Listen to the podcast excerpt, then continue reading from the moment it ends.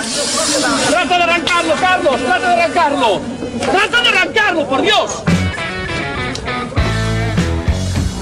Someone hit me.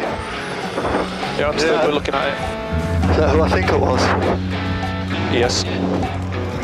Sore loser.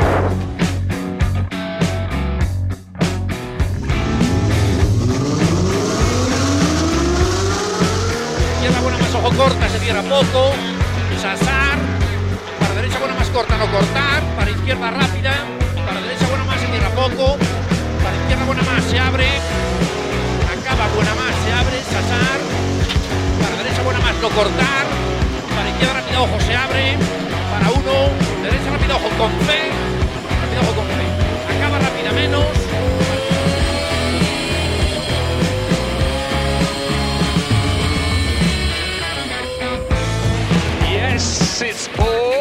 Yes!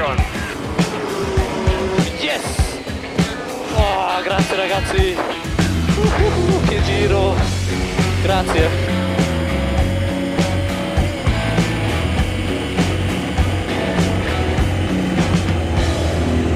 Pam, pam, para, pam, pam, pam, pam, pam. Bienvenidos, bienvenidas. Bien hallados, bien halladas a esta nueva edición, amigos y amigas, de Turbo Track. Tercera temporada, programa creo que 20 y aquí estamos. Buenas tardes, Dani, ¿qué tal? ¿Cómo te encuentras? Muy buenas tardes, David. Un sábado más aquí en la sobremesa más motorífera de esta nuestra emisora, Track FM, en el 101.6 de la FM en Pamplona, trackfm.com en cualquier sitio del mundo o en nuestros podcasts, desde a los que mm, felicitamos la Navidad. ¿Qué, ta- qué- qué tal? ¿Cómo ha ido la semana, David? Cuéntanos. Bueno. Mejor que la semana pasada, que la tuvimos un poco accidentada los dos. Eh, sí, hombre, más tranquila. De hecho, muy, muy, muy, muy tranquila esta semana, hay que decir. Muy tranquila. Sí, Demasiado. Creo que necesitas un poco de rock and roll. Sí, algo, algo me hace falta, algo me hace falta para estimular. Menos mal que la semana que viene tengo algo de jaleo personal. Pero bueno, bien. Bueno, bien, bien. Bueno, bien, lo que viene siendo febrero. Tampoco vamos a darle más vueltas al tema. Un estándar ya de todos los años. ¿Vos bien? ¿Todo bien? ¿Todo correcto? Todo correcto, todos muy contentos y deseando salir a hacer kilómetros sin rumbo en cuanto esta nuestra pandemia nos lo permita. Ay, por Dios, que se haya cuanto antes. Me empiezo a estar ya aburrido. ¿Ah? De Sí, porque ya no es ni agobio ni es aburrimiento, todo el rato lo mismo, es que estamos ya hasta las narices. Exactamente. Es el día de la marmota, auténticamente, que por cierto, para los que no escuchen en directo, se celebraba esta semana. O sea que. Uh, pues esta semana se han celebrado muchas cosas. Eh, recordamos también nuestras vías de comunicación. Info arroba turbotrack.es es nuestro correo electrógeno. También nos puedes encontrar en Instagram en arroba turbotrackfm. Y a través del cara libro también puedes localizarnos y ponerte en contacto con nosotros, Dios mediante, si nosotros lo leemos. Efectivamente. Y bueno, pues eh, ya sabéis que todos los comentarios, sugerencias serán bienvenidos y pasarán un escrupuloso filtro que ya decidiremos si luego publicamos aquí o no. Correcto, así somos. Bueno, eh, escaleta para este programa, intensa, larga, nos va a dar tiempo a todo o no. Mm, No sé si nos va a dar tiempo a todo, intentaré ser rápido, pero bueno, es que esta semana traemos cosas con bastante manteca, porque ya están a punto de desembarcar las nuevas etiquetas de la DGT. Ajá. El gobierno se ha inventado un impuesto nuevo para la carga de coches eléctricos, claro, no estaban sacando suficiente dinero. Hombre, ya tardaban, amigos. Google Maps ha añadido los puntos de carga de cargacoches a su aplicación para que podamos pagar ese impuesto gustosamente. Ah, vale, mucho mejor así. Ahora ya, ahora estoy más tranquilo. Volveremos a hablar de Geom Index, eh, la, la consultora que analiza el comportamiento de los usuarios de Internet respecto al motor y demás. Y eh, os tenemos que adelantar que esta vez, en el mes de enero, punto para Toyota. Ajá, vale, vale, muy bien. Es el primer programa del mes, pero no vamos a hablar de matriculaciones porque han sido un desastre. Así que eso yo me lo salto este mes. bien, total, ¿para qué? No, no, es mejor hablar de que, por ejemplo, Tesla llama a revisión por sus pantallas. ¡Ah, la venga! Tesla no falla. Digo, sí, bueno, ya veremos. Son, son casi tan habituales como la DGT, me estoy dando cuenta. Sí, sí. No sé si tengo Teslafilia o Teslafobia. Bueno, eh, hablábamos de, de que el mes ha sido malo, pero en realidad venimos de un año que ha sido muy complicado y en el que la gran mayoría han tenido unos agujeros tremendos, pero no ha sido malo para todos. Hablaremos de una marca italiana que ha salvado los muebles, ha perdido muy poquito. Bueno, si ha perdido muy poquito, pues ya pueden estar contentos, tal y como ha ido el año. ¿Y qué más? A unas horas de su presentación se ha filtrado el nuevo Audi e-tron GT y ya lo hemos visto. ¡Oh, oh, qué bien! Mm, el primo barato del Taycan.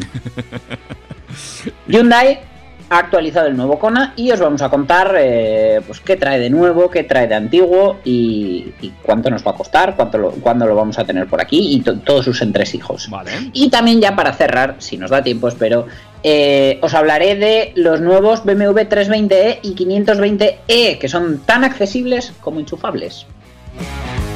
Bueno, pues hay un montón de temas para este programa de hoy. Para abordar. Sí, sí. El programa quedó precioso. Y todo ello lo abordaremos, como bien dice Dani, lo abordaremos, si te parece, después de un temita musical. Pues pónmelo, bailamos un poquito, eh, que la gente se vaya preparando su café, su copa, su lo que quiera para esta sobremesa y arrancamos después de este break. Amigos, amigas, esto es Turbo Track.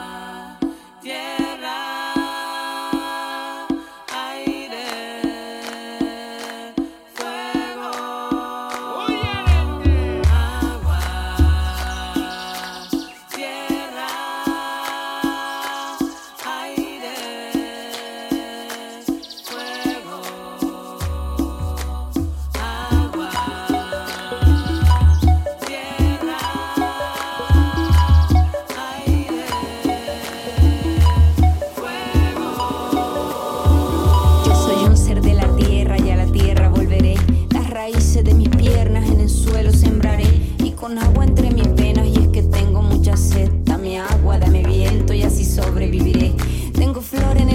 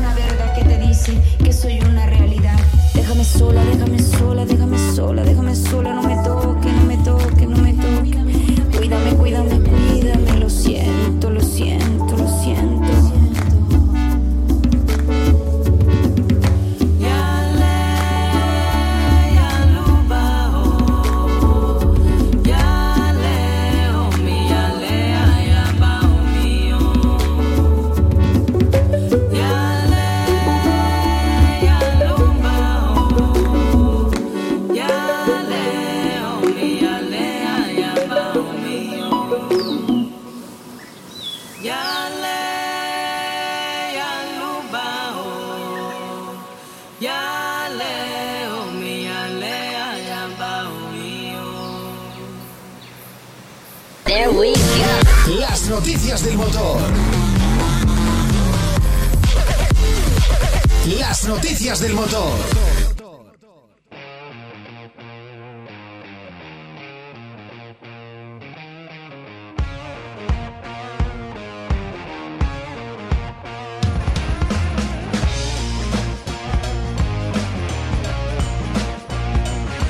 Pues amigos y amigas, después de esta eco-friendly tema, ¿eh? un tema ecológico, Muy reciclado.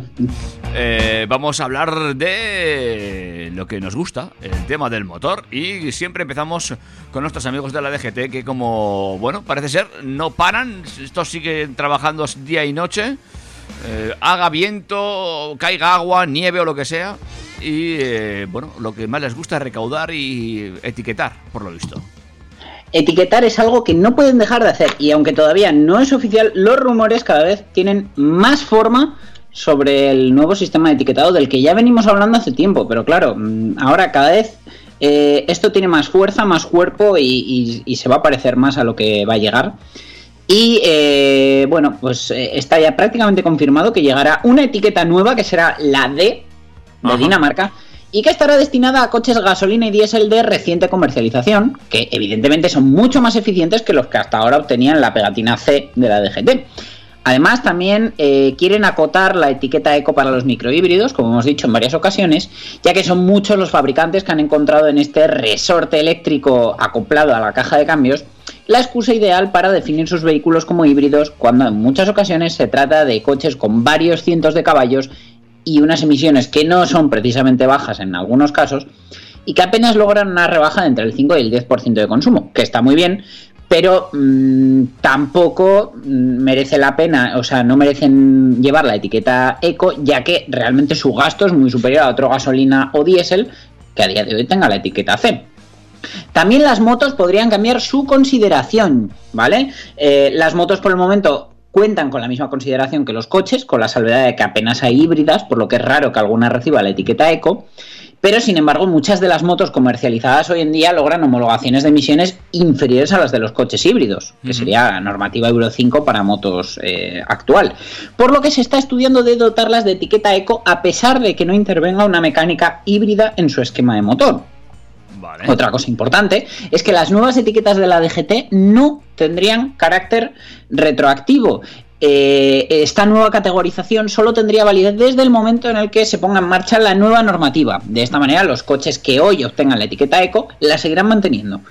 Cabe recordar que entre los planes del gobierno está la creación de zonas de bajas emisiones en todos los municipios que tengan una población superior a 50.000 habitantes, al estilo a las que ya existen en Madrid y Barcelona, eh, y son zonas que se han vuelto a llenar de coches por la proliferación de etiquetas eco que les permite el acceso. Con esta nueva normativa de etiquetas de la DGT, pues bueno, reducirían de nuevo el número de vehículos que pueden acceder a estas zonas. Muy atentos a la normativa, porque con esta nueva normativa, eh, dentro de dos, tres años, me veo que habrá coches de segunda mano que cuesten más que lo que valían nuevos, ¿eh? Hombre, por supuesto se van a revalorizar. O sea, si nos vamos, por ejemplo, pues a, a un Tucson microhíbrido, a un León ETSI, a, cualquiera de estos coches que a día de hoy tienen la etiqueta eco por, su condición de microhíbrido, por ese pequeño apoyo, por el, el motor eléctrico y la batería, que principalmente sirven para aprovechar mejor la energía, hacer un sistema start-stop más eficiente eh, y que yo creo que es algo que es prácticamente necesario en todos los vehículos porque bueno, es un pequeño añadido de peso pero me parece que las ventajas son muchas. Pues a día de hoy tienen etiqueta eco, lo vuelven a tener la C como la tendrían sin esa microhibridación pues alguno se hará fuerte a la hora de venderlo usado argumentando que, que su coche tiene la etiqueta eco Sí, sí, sí, sí, ya verás tú a Loro, porque son capaces de, de venderlo a precio de nuevo o incluso por encima en algunas ciudades donde ya solo pueden entrar los eco. Y evidentemente, muchos que a día de hoy, eh, mucha gente que se decide por un coche con etiqueta eco porque entra dentro de su presupuesto, luego evidentemente va a ser más caro acceder a un coche con etiqueta eco. Otro, otro factor que va a hacer que la gente que venda un usado con etiqueta eco se, se haga fuerte. Porque yo entiendo que probablemente un Prius, un Corolla, un Yaris híbrido sigan manteniendo su condición de, etiqueta eco, pero por ejemplo un RAV4 híbrido mm, que de hecho por nivel de emisiones paga impuesto de matriculación, supongo que será uno de los que podrá perder esta, esta etiqueta. Ujú. Aun siendo, ya, ya te digo, hablando de híbridos, no de microhíbridos siquiera. Sí, sí, sí, sí. Muy atentos, muy atentos, ¿eh? ya verás tú. Esto puede ser muy interesante. Y es que, bueno, pues eh, creo que se colaron a la hora de hacer las, las etiquetas, como siempre, la ley por detrás de lo que eh, ya está tecnológicamente en la calle. Y bueno, así nos va. En fin, bueno, pues veremos si realmente vemos estas nuevas etiquetas y cuándo, que es el, el- Realmente es más el misterio, es el cuándo, que si las vamos a ver, que está claro que tarde o temprano llegarán nuevas etiquetas. Nuevas etiquetas y nuevos impuestos, porque el gobierno ha escondido una sorpresa en los presupuestos generales del Estado 2021. Espera, espera, no me lo puedo creer. No, ¿verdad? Na- nadie se lo esperaba. Sigue, por favor. Bueno, en este caso afecta a los coches eléctricos y es un nuevo impuesto que grabará la instalación de cada punto de carga. ¿Vale? A veces somos un poco amarillistas, incluso nosotros aquí en TurboTrack, lo tengo que admitir. Es un impuesto que graba la instalación. No quiere decir que te vayan a cobrar cada vez que vayas a cargar. Pero claro, ese impuesto pues repercutirá en las cargas probablemente.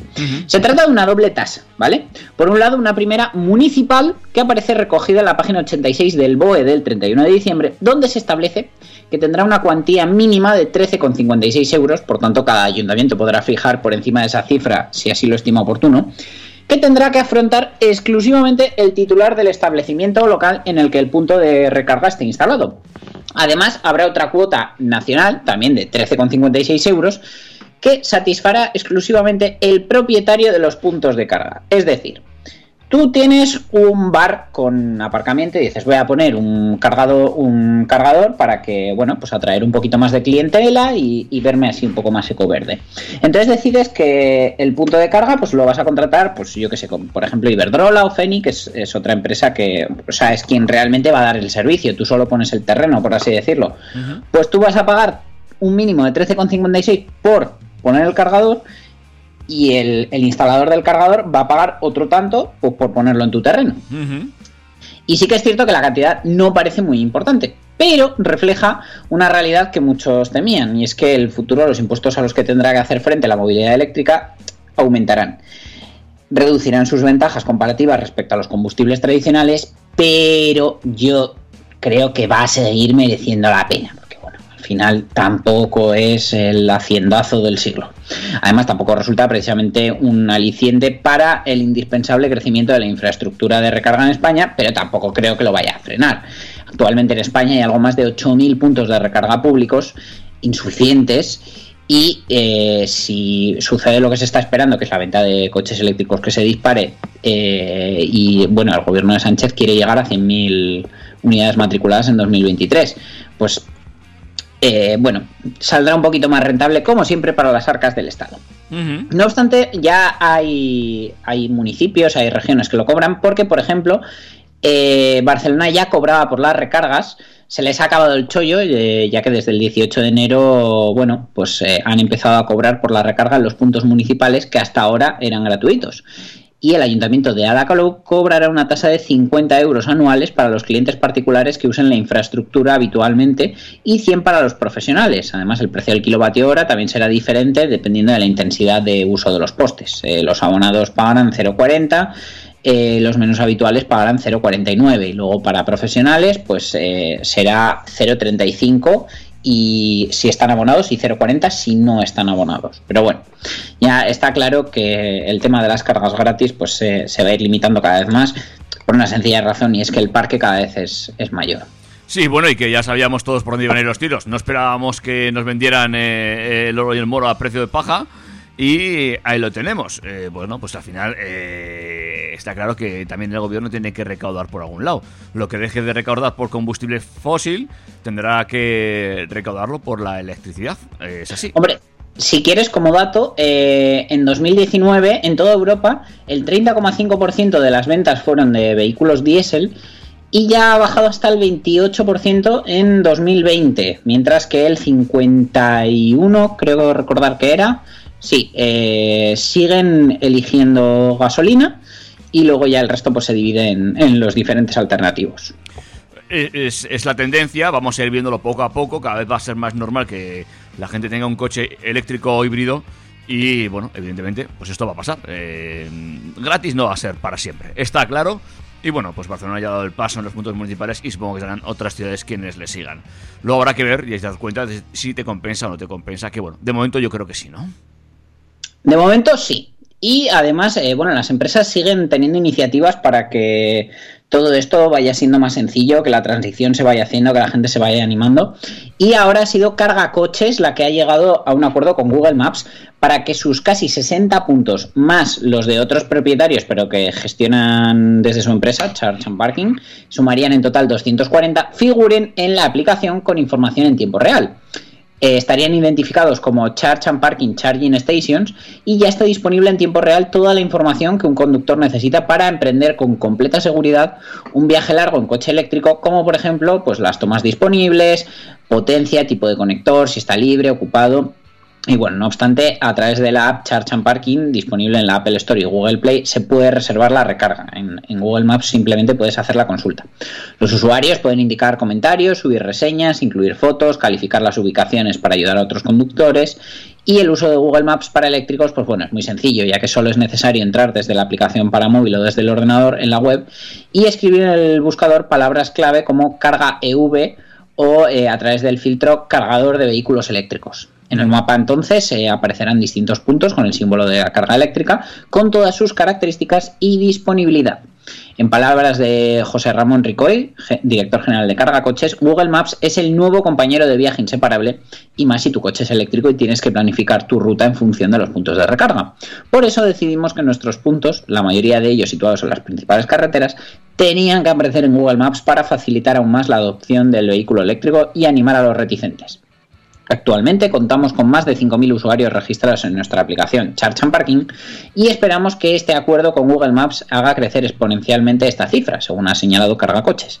La compañía busca en 2021 seguir creciendo con la red de recarga rápida y ultra rápida desplegada en los últimos años, no solo en las principales vías españolas, sino también en ayuntamientos, estaciones de montaña, playas y ciudades para favorecer el uso del vehículo eléctrico. A pesar de la pandemia, la empresa prevé a corto plazo la apertura de 20 puntos ya terminados y pendientes únicamente de suministro eléctrico en la A2, en la A4 y en la AP7. Uh -huh. Bueno, eh, pues otra buena noticia, eh, que cada vez sea más fácil planificar tu ruta con tu coche eléctrico y que eh, la gente de Google y otras empresas vayan llegando a acuerdos para que esa información sea fácil de localizar, ¿eh? porque la verdad es que hoy en día eh, para los usuarios de un coche eléctrico, pues la verdad es que sí que hay que tener un poquito en cuenta dónde lo vas a cargar, cómo y en qué condiciones está ese punto de recarga. ¿eh? No olvidemos que a veces llegas y te lo encuentras ocupado o eh, incluso desconectado. No que no funciona, que no tienes la aplicación, que la aplicación no te permite hacer el registro, entonces tampoco lo puedes usar. Sí es cierto que todos vivimos conectados, eh, con un coche eléctrico vives todavía más conectado porque dependes de, de Internet absolutamente para todo. Uh -huh. Y precisamente por eso tienen más eh, importancia todavía este tipo de estudios como los que hace Geomindex, que ya hemos hablado muchas veces de ellos. Y esta vez ha sido la marca automovilística Toyota la que se ha situado en el mes de enero como la firma más valorada por los internautas, eh, según los datos recogidos por Geomindex. Eh, que bueno, como os decimos siempre, pues tiene en cuenta la opinión de los usuarios, notoriedad de los fabricantes, etcétera. Y esta vez con 79,98 puntos, Toyota ha comenzado el año como la principal protagonista de la lista, gracias a la notoriedad de modelos como el Highlander, que justo han sido presentados este mes, así como a las opiniones positivas que ha cosechado por el equipamiento de sus vehículos, el confort y la conducción. La segunda del ranking del mes de enero fue Mercedes, que alcanzó 77,18 puntos, en parte por el protagonismo del nuevo EQA eléctrico. Cierra el podio Audi con 75,88, manteniendo eh, como principales referencias el todocamino RSQ3 y el RS6 Avant. Renault fue la cuarta de la lista con 75,44, BMW por detrás con 73,91, Porsche con 73,35, Dacia con 72,07, Volkswagen 71,43, Citroën 70,70 y Hyundai 69,92. En el apartado de modelos, el prototipo R5 eléctrico de la firma francesa Renault ha sido el gran protagonista en la red durante el mes de enero, alzándose con el primer puesto de la lista de vehículos con 79,05 puntos. Y es que tras su presentación se dio a conocer que entrará en producción en 2023 y será un revival que, con, que, conservará las líneas que convirtieron a su antecesor en un modelo muy popular en su época. A poca distancia se situó el Toyota Highlander con 78,66 puntos, mientras que la tercera posición fue para el Mercedes EQA con 78,45. Estos dos modelos fueron los que contribuyeron al liderazgo de sus respectivas marcas. En la lista se encuentran automóviles que ya algunos han firmado permanencia ahí, como son por ejemplo el Cupra Formentor con 77,40 puntos, el Land Rover Defender con 76,58, el Taycan con 76,27, el Singer 911 Safari 76,14, Citroën C4 con 72,79, el Dacia Dixter con 70,58 puntos y el nuevo BMW iX3 con 68,24 puntos.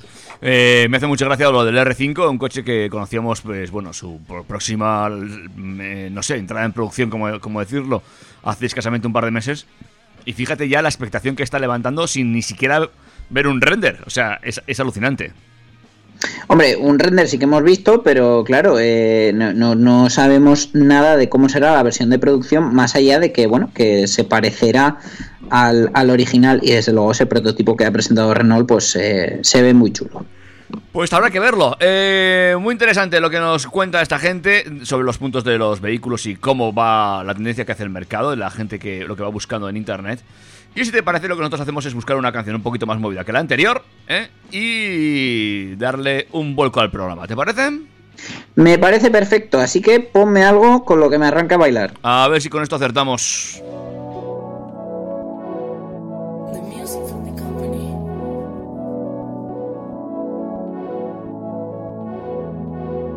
Las sensaciones que sentimos en la intimidad son las causantes y la excusa de tu maldad. Mami, tienes que aceptarlo.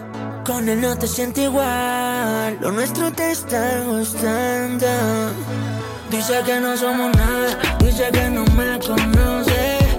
Estoy calladito, solo queda la mirada. Puede hacerle a gusta que amanezca en mi cama. Y dice que no me conoce. Estoy calladito, solo habla la mirada. Puede hacerle toda la pose. Las sensaciones que son adicciones a comerte mame, siempre sin condones. Champaña guaro pa' que te entones. Y espalda y te te pone, mame. Mami, tienes que aceptarlo. Con él no te sientes igual. Lo nuestro te está gustando.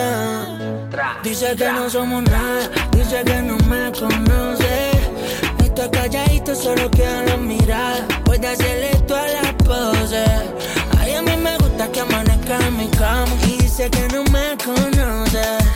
Estoy calladito, solo habla la mirada.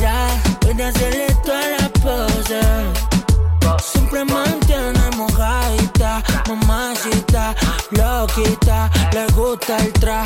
Siento que la extraño siempre que se va. De veces le tengo necesidad. Chiquitica, vamos a hacerlo, vamos a comernos. Está en invierno por él. Tú sabes, yo te caliento todo tu cuerpo.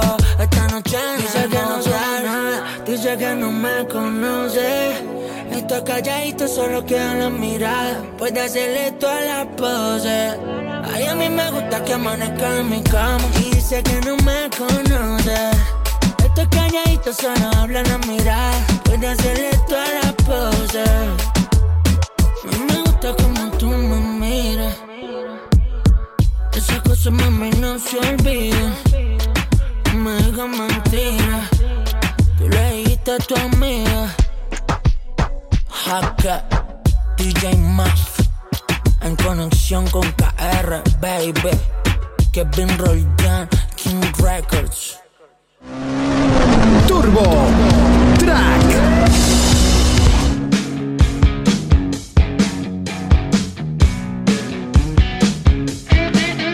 Seguimos en la sintonía de Turbo Track, en la sintonía del mundo del motor, contándote cositas y dándole un vuelco al programa para meternos en faena eh, a más velocidad si cabe.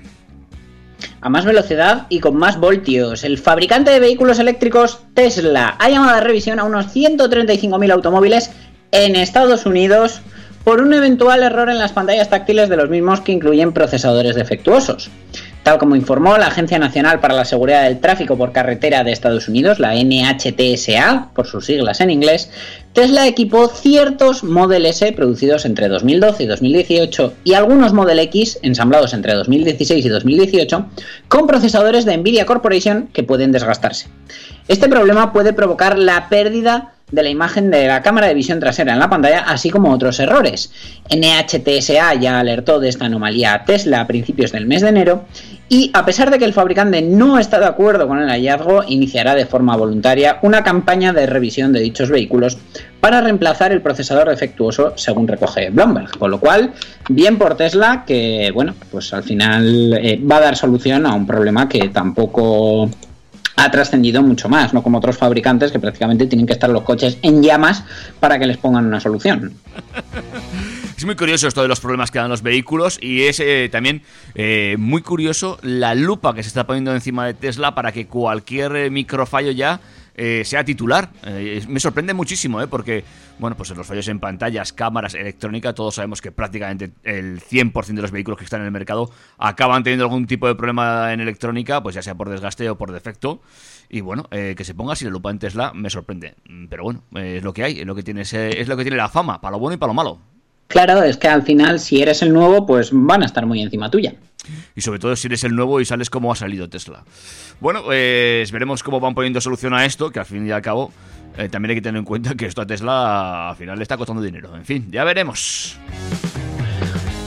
Ya veremos también qué pasa con eh, la firma italiana Ferrari, que ellos sí que no son nuevos, que finalizaron el año pasado con un beneficio neto de 609 millones de euros, que para mí los quisiera, que suponen una disminución de tan solo el 13% en comparación con el año anterior, mientras que sus matriculaciones mundiales cayeron un 10% más o menos en la línea hasta 9.199 unidades, según datos publicados el pasado martes por la empresa.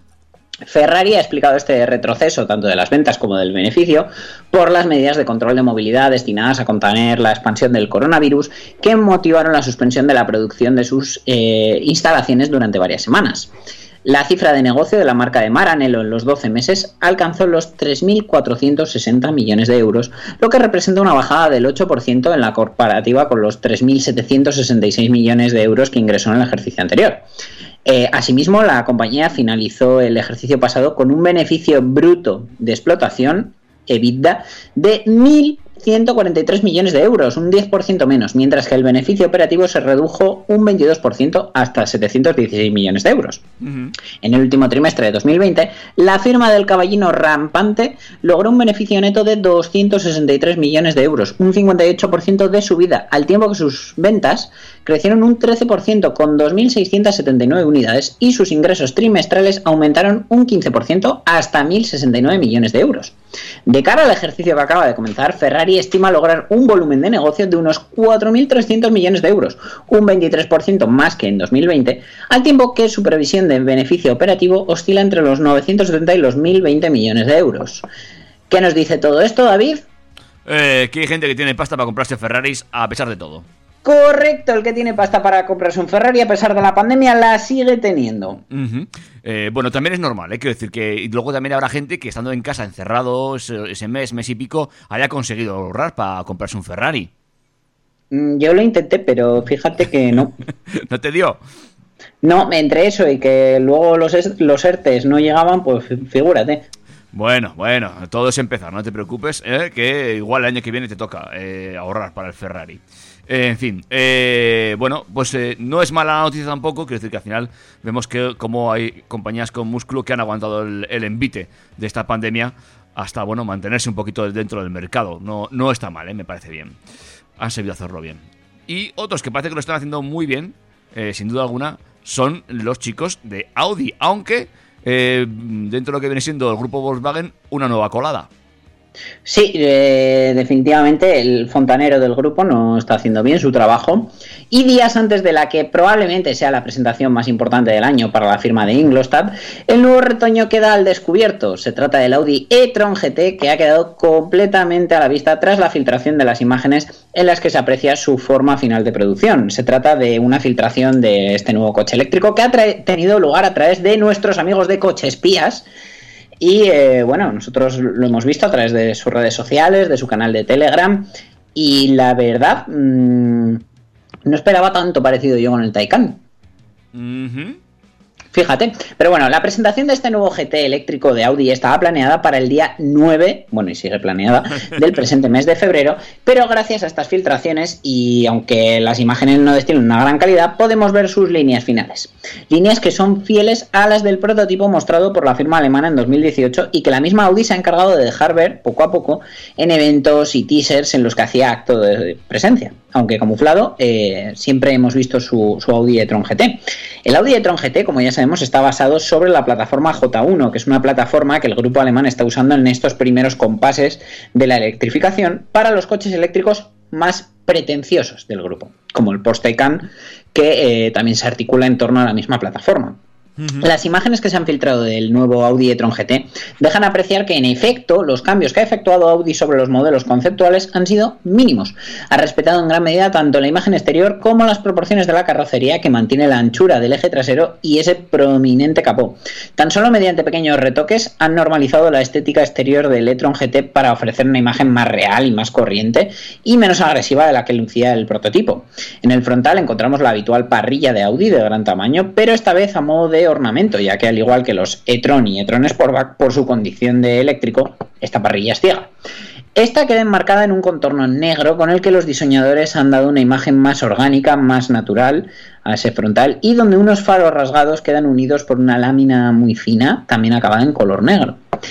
Mientras que en el lateral unas llantas más discretas que los modelos conceptuales eh, nos van a resultar más eficientes que las que ya hemos visto, eh, en la trasera los cambios que encontramos son mínimos, por no decir inexistentes. El contorno negro que se aprecia en la delantera se ha extendido a la zaga por su parte baja, que alberga un difusor de aire de gran tamaño.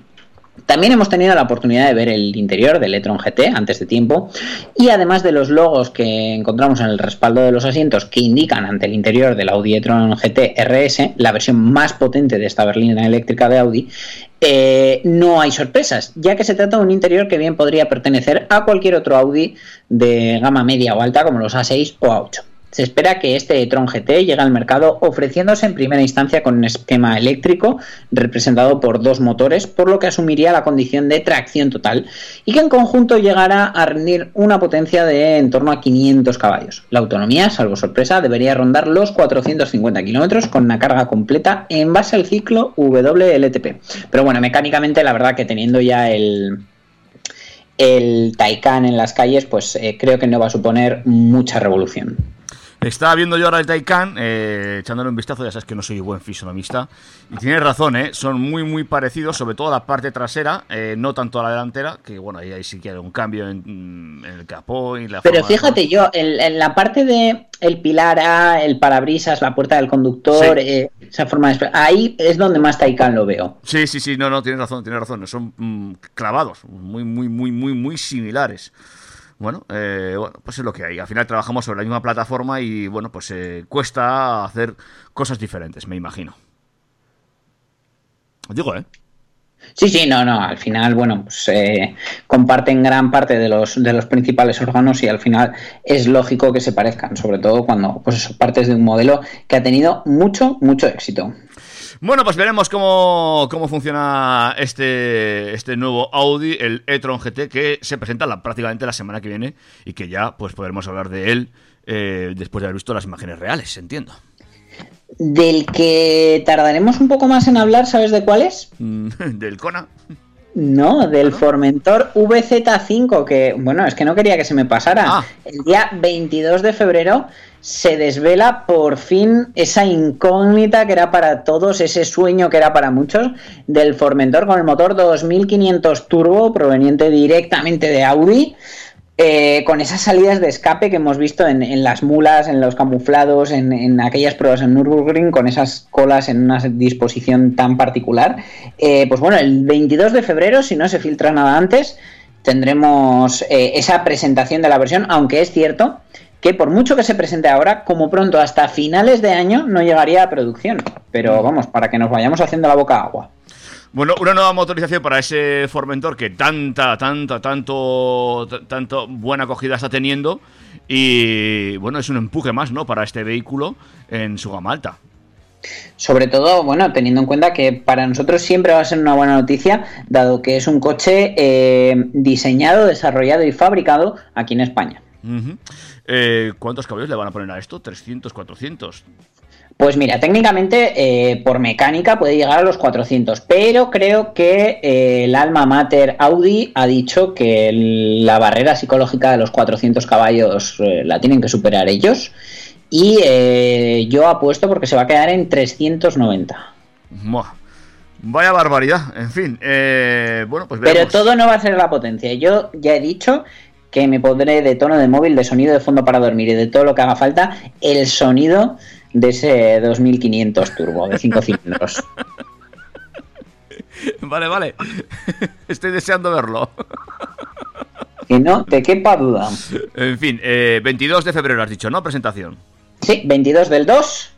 Quedan solo, pues eso, un par de semanitas y, sabremos más. Eh, además es que lo han hecho adrede porque han hecho que coincida con el tercer aniversario de la presentación de Cupra como marca realmente, que, fue hace, va a hacer ahora justo tres años, eh, cuando dieron a conocer el logo de la marca y que se iban a, a independizar de SEAT. Luego ya llegaron, pues eso, noticias como que eh, iban a tener su propia versión de la Teca, luego ya empezaron a desarrollar los concepts, como el Terramar, del que luego salió este Formentor, etcétera.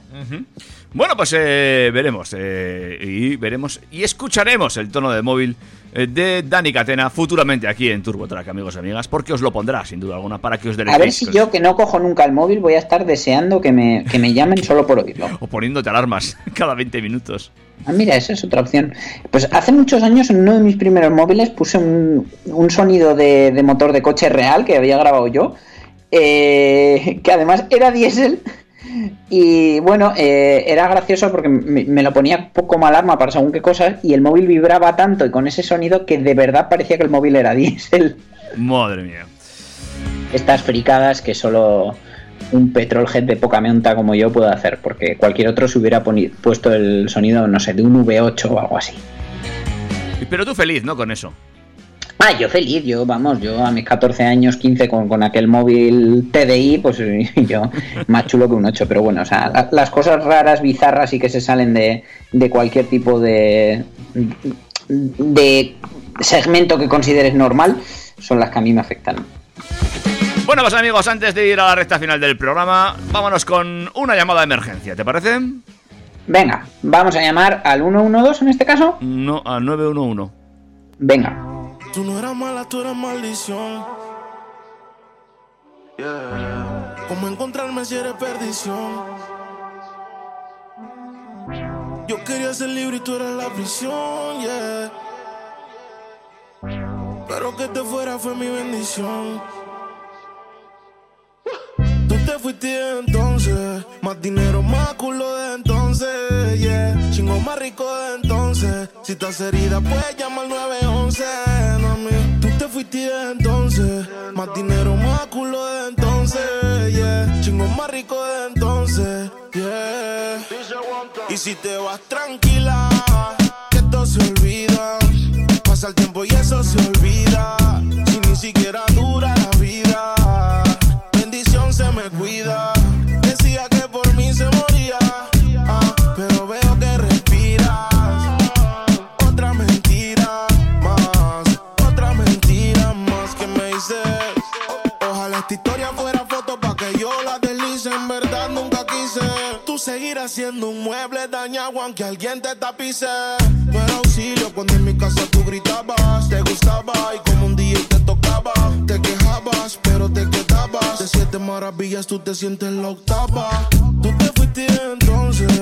Más dinero, más culo de entonces. Yeah. Chingo más rico de entonces. Si estás herida, puedes llamar al 911. Mami, tú te fuiste entonces. Más dinero,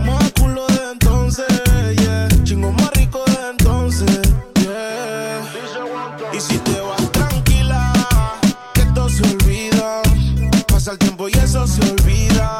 Si ni siquiera dura la vida, bendición se me cuida. Decía que por mí se moría, ah, pero veo que respiras. Otra mentira más. Más tú estás celosa obligado. Y todavía no sabes todos los culos que le he dado. Tu maldad la he heredado. Llámame nunca que hoy estoy ocupado. Tú no eras mala, tú eras maldición. ¿Cómo encontrarme si eres perdición? Yo quería ser libre y tú eras la prisión, yeah. Pero que te fuera fue mi bendición. Tú te fuiste entonces, más dinero, más culo de entonces, yeah. Chingo más rico de entonces. Si estás herida, puedes más dinero, más culo de entonces, yeah. Chingo más rico de entonces, yeah. Y si te vas tranquila, que esto se olvida. Pasa el tiempo y eso se olvida. Si ni siquiera dura la vida, bendición se me cuida. Sigo siendo, sigo siendo el peluche, el que en tu cama luce. Cerebro, dímelo, blow, el bloque. Rich music. Ah, ah. Y si te vas tranquilo.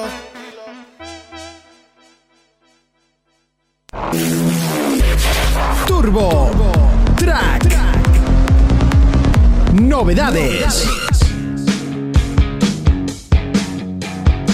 Recta final de este Turbo Track con más cosas, con más novedades. Como por ejemplo, ahora sí, ¿no? El Kona. Ahora sí, ahora llega ya el Kona porque, eh, bueno, su marca Hyundai ha actualizado eh, toda su gama de, de este Kona, que se situó en 2020 como el vehículo de la marca surcoreana más vendido en España, tras matricular 14.117 unidades entre enero y diciembre. Un 2,12% menos que en 2019, pero desde luego unas buenas eh, cifras que resisten a la pandemia. Han sido el, el pequeño Ferrari de Hyundai. Sí, esto iba a decir yo. Muy buenas cifras, teniendo en cuenta el año que ha sido. Pues, aun con todo, eh, la marca ha informado en la presentación de esta nueva gama del Kona que la actualización del vehículo incluye un nuevo aspecto exterior que cuenta con una parrilla delantera rediseñada, nuevos faros y una luz de conducción diurna LED también rediseñada y reposicionada.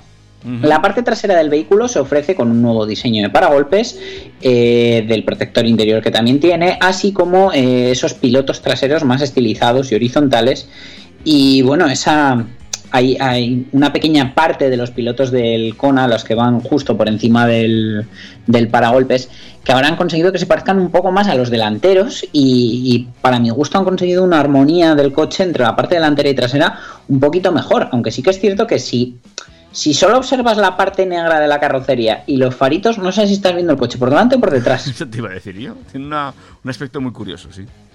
Sí, eh, además en lo que es el exterior, pues se eh, dispone de nuevas llantas, nuevos revestimientos delanteros y traseros en los pasos de rueda y lo que os digo, una imagen, pues eso, un poquito más armoniosa, al menos para mí.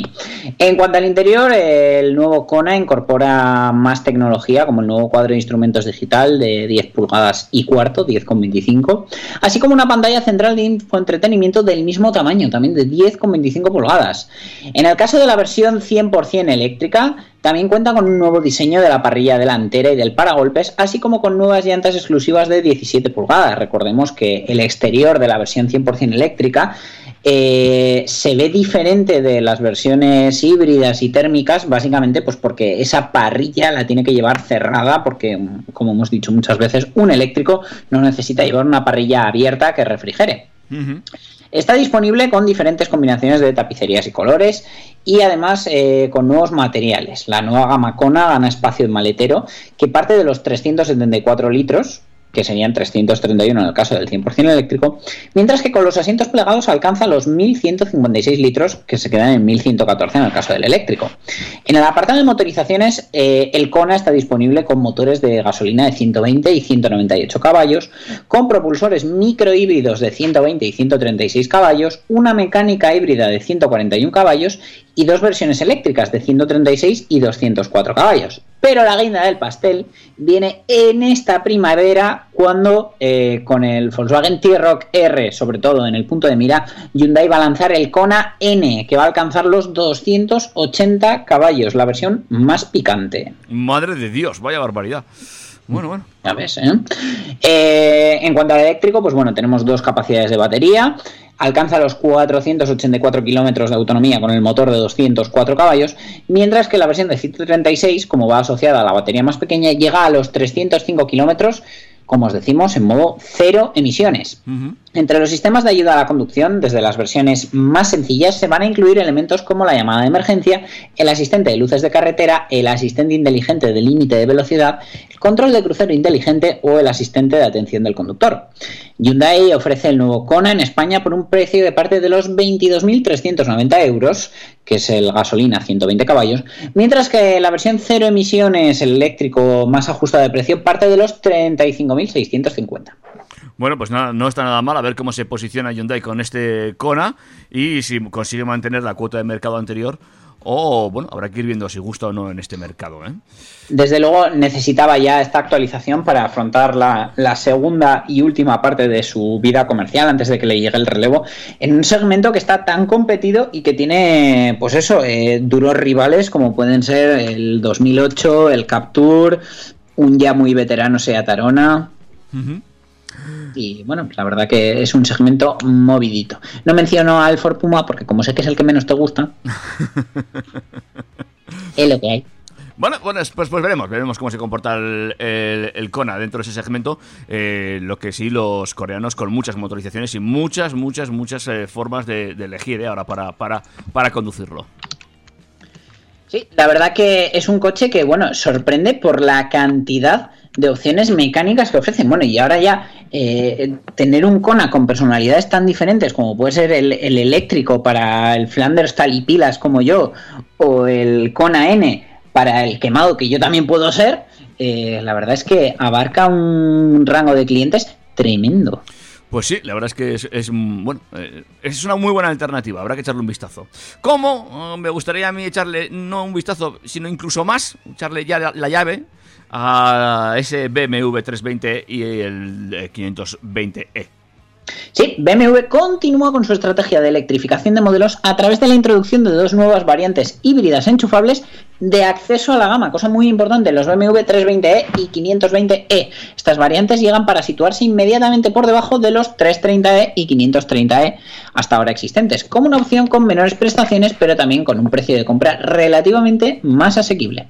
Van a estar disponibles tanto en carrocería sedán como familiar Touring y los nuevos 320e y 520e llegarán a los mercados europeos en marzo. Ambos modelos van a compartir el mismo sistema de propulsión híbrido enchufable, el cual toma como base el motor gasolina de 2 litros con 163 caballos de potencia, asociado a un propulsor eléctrico que en combinación le permiten disponer de una potencia conjunta y mantenida de 204 caballos con un par motor máximo de 350 Nm. En los nuevos 320e y 520e el sistema se asocia a una transmisión automática de 8 velocidades y eh, existe una versión de propulsión trasera y otra de tracción total X-Drive. En cuanto a la energía eléctrica, esta proviene de una batería de 12 kWh ubicada bajo los asientos traseros. Eh, esta unidad eléctrica le otorga una autonomía de 48 a 57 km según el ciclo WLTP para el 320e sedán y de entre 46 y 54, es decir, le quita 2-3 km en la carrocería Touring familiar. Su hermano mayor, mientras tanto, va a disponer de un rango de entre 41 y 55 kilómetros en berlina y de entre 45 y 51 en el familiar. Cualquiera de las cuatro carrocerías dispondrá del distintivo ambiental cero emisiones de la DGT al superar los 40 kilómetros de autonomía eléctrica homologada y eh, no van a perder la etiqueta cuando lleguen las nuevas. La batería admite cargas de hasta 3,7 kilovatios, lo que reduce el tiempo de carga de 0 al 80 en 2,6 horas, añadiendo una hora más para poder obtener la carga completa. Por otro lado, el depósito de combustible se ha reducido hasta los 40 litros en el Serie 3 y hasta los 46 en el Serie 5. Lo mismo ocurre con la capacidad del maletero, que ahora va a ofrecer 375 litros en el Serie 3 Sedan, 410 en el 320e familiar Touring y eh, también va a mantener esos 410 litros el Serie 5 en versión sedán y 430 en la versión familiar Touring. Eh, las cifras de rendimiento, pues eh, por supuesto son buenas, alcanzan los, los 200 caballos eh, en potencia combinada y tenemos que el más lento de la tabla sería el Serie 3 y eh, contracción total y el Serie 5 contracción delantera que necesitan 8,2 segundos para llegar a 100 km hora. El más frugal sería el Serie 3 Sedan contracción solo trasera que tardaría 7,6 segundos, es decir, nos, nos movemos en un margen muy reducido. Van todos muy, muy, muy parecido. El Serie 5 alcanza los 218 kilómetros por hora en carrocería Touring, mientras que el más veloz sería el 320e Sedan, tracción trasera otra vez, con 225 kilómetros hora de punta. Que no está nada mal, amigos. Pero muy bonito el coche, ¿eh? muy chulo. La verdad que, bueno, yo que soy bastante de, de BMW, sobre todo de sus últimos productos, pues me parece muy acertado. Pero como siempre, por mucho que me gusten las carrocerías sedán de tres volúmenes, eh, es cierto que estos coches hay que comprarlos con la carrocería familiar porque si no te vas a gastar 50.000 euros en un coche con un maletero mm, bastante justito. Eso es verdad, eso es verdad. Es el problema de tener un coche híbrido que la- las- los maleteros se reducen bastante y eso al final, pues bueno, condiciona también el uso del vehículo, quieras que no. Oye, ¿nos da tiempo a contar una última cosa fuera de escaleta? Pues si lo haces en dos minutos, sí. Por supuesto que lo hago. El nuevo DS4. Es que esta semana se, se me ha acumulado el trabajo. Ya decía ¿Qué yo, ya decía yo. Cochazo. De verdad, o sea, eh, a mí, bueno, ya lo he dicho en redes, solo me queda una duda. Eh, y ojalá eh, nos quedemos con la parte positiva. Ojalá le tengamos que felicitar a DS por hacer algo completamente diferente y no tengamos que darles el pésame por el mismo motivo, por no hacer otro coche más igual, entendedme igual, eh, pues eh, del Ford Focus, Mazda 3, Seat León, que al final todos se parecen entre ellos, parece que a día de hoy hay que sacar uno, una copia para, para poder vender un compacto. Eh, me ha encantado el diseño arriesgado, pero a la vez elegante e incluso permitidme el apodo deportivo que han metido en este DS4. El interior es lo que, bueno, mm, tengo más ganas de ver en directo porque me parece que mete demasiadas soluciones. Yo que tengo un toque un poco particular, me parece que la pantalla está un poco descentrada del, panel que tiene inferior para, para comandos y demás. Integra muy buenas soluciones como pues esos aireadores ocultos, eh, ese touchpad para, para manipular la- el sistema de infoentretenimiento sin llegar a tocar la pantalla. La verdad que me ha gustado mucho el coche y bueno, además ofrece una gran variedad de opciones mecánicas ya que tenemos eh, gasolina, diésel, el híbrido enchufable. Eh, me hubiera gustado que hubieran ofrecido una, una versión 100% eléctrica, como ha hecho Citroën con el C4, pero claro, la plataforma no permite una electrificación 100%, solo la hibridación. Y, y de esta manera sí que es cierto que Citroën y DS por una vez han conseguido separar mucho los dos modelos, haciendo que realmente no se pisen clientes y, sean uno muy diferente del otro, el, el C4 del DS4. Y ahora realmente un DS4 de verdad se ve un producto muy superior, eh, tanto en calidades como en diseño, como en todo, a un C4. Y otra cosa que me gusta es que no hayan caído en, en- en hacer un sub por hacerlo y bueno, pues eh, ofrecen esa versión campera, por así decirlo, para, para luchar pues contra productos como el Cupra Formentor, el BMW X2, pero eh, que sigamos teniendo claro que lo que tenemos es un compacto. Ya os digo que tengo muchas ganas de verlo en directo y hay cosas que se han visto poco en las fotos y también tengo ganas de ver que a lo mejor pues me defraudan un poquito porque por ejemplo la boca del maletero me ha parecido un poco estrecha, pero bueno, ya lo veremos en directo y os contaremos. Ya me parecía a mí que tenías que sacar el DS4, ¿eh? Eh, pero bueno. Es, venga, te- mm, yo también me apunto a verlo en directo y te comento luego lo que me parece, ¿vale? Perfecto, David. Oye, muchas gracias una semana más. Nos vemos la semana que viene, nos escuchamos en los podcasts Lo mismo digo, amigo Dani. y, y nada, cuídate esta semana, a ver qué, qué contamos la semana que viene. A ver, a ver. Cuídate mucho, Dani. Un abrazo, David. Hasta luego. Adiós. Macho, yo no sé tú, pero yo me lo he pasado muy bien, macho.